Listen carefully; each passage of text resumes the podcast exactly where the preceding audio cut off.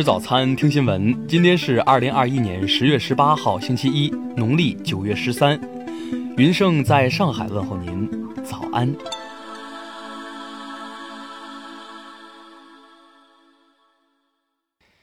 首先来关注头条消息。十月十五号，网红博主罗小猫猫子在直播中喝农药自杀，经抢救无效去世。博主短视频平台发视频称自己得抑郁症很久，这大概是最后一条视频。网传截图显示，博主在平台直播间中拿出农药时，有网友留言起哄称“快喝吧”，另有网友意识到此事需立刻报警。据博主朋友表示，当天博主喝下农药有遭遇起哄后情绪失控因素。直播结束后，也是他本人拨打了幺二零急救电话。有法律专家认为，围观者只图一时口快而不计后果，从伦理道德和社会责任角度，应当承担一定责任。另有律师认为，起哄者涉嫌帮助自杀，而平台未能及时阻止有关自杀的直播，也应承担相应责任。听新闻早餐知天下大事，下面来关注国内新闻。中国气候变化事务特使谢振华表示。截至二零二零年底，中国单位国内生产总值二氧化碳排放比二零零五年下降约百分之四十八点四，超过了向国际社会承诺的下降百分之四十到百分之四十五的目标，力争三十年左右实现从碳达峰到碳中和。第二届中国人口与发展论坛发布数据，截至二零二零年，国内每一百名劳动年龄人口要负担十九点七名老年人。比二零一零年提高七点八人。文旅部信息显示，刚刚过去的十一假期，游客流主要集中在省内，其中房车露营等成为出游热点。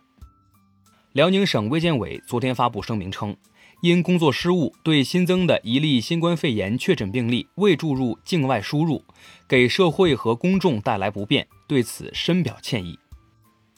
一九九四年，江苏丹阳发生一起抢劫杀人案，直到二零一九年，三名犯罪嫌疑人才被抓获归案。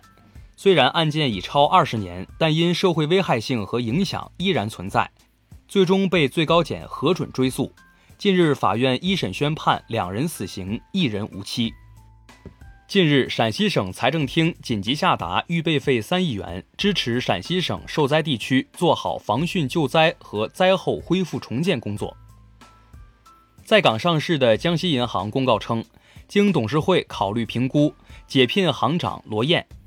公告表示，罗燕对此表示了异议，但解聘程序符合相关法律法规及该行章程规定。中国地震台网正式测定。十七号零五时四十二分，在新疆阿克苏地区库车市发生三点四级地震，震源深度十一千米。下面来关注国际新闻。据韩媒报道，针对日本首相岸田文雄十七号向靖国神社供奉祭品，以及前首相菅义伟亲自前往参拜一事，韩国政府回应称深表遗憾。俄罗斯国防部昨天发表声明称。俄一架米格杠三幺战机当天在日本海中立水域上空对一架美国 B 杠一 B 战略轰炸机进行伴飞，防止其侵犯俄边界。俄罗斯侦查委员会通报，叶卡捷琳堡市近日发生饮用假酒中毒事件，导致十八人死亡。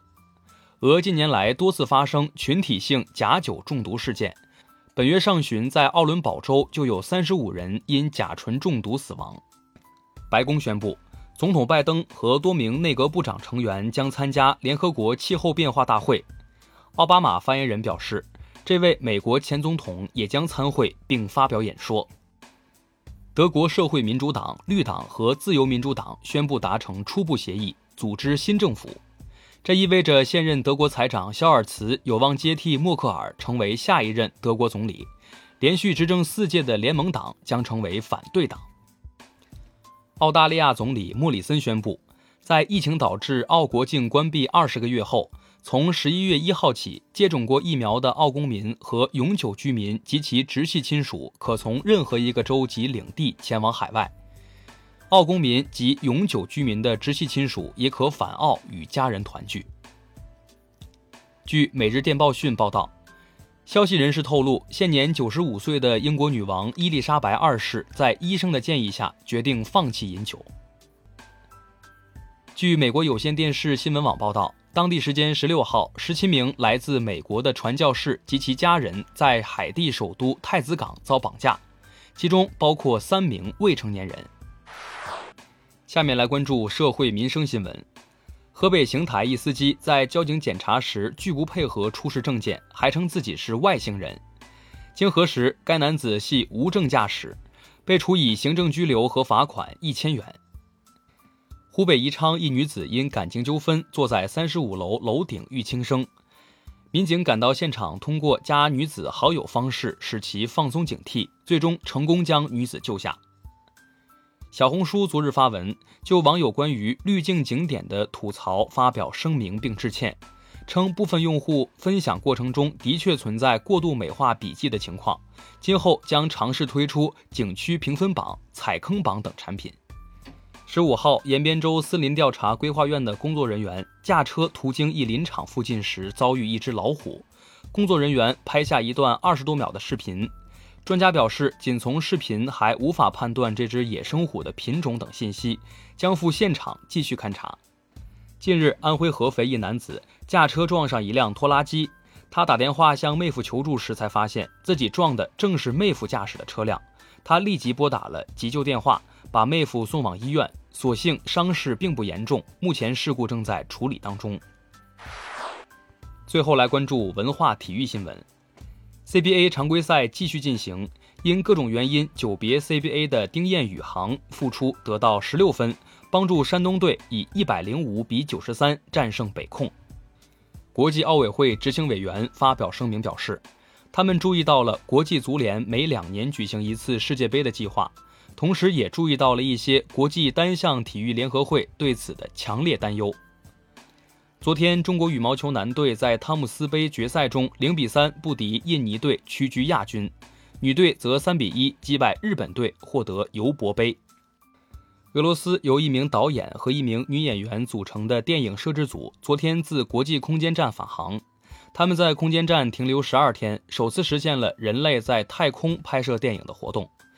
据介绍，这部电影暂命名为《挑战》。讲述了一名宇航员在空间站进行手术的故事。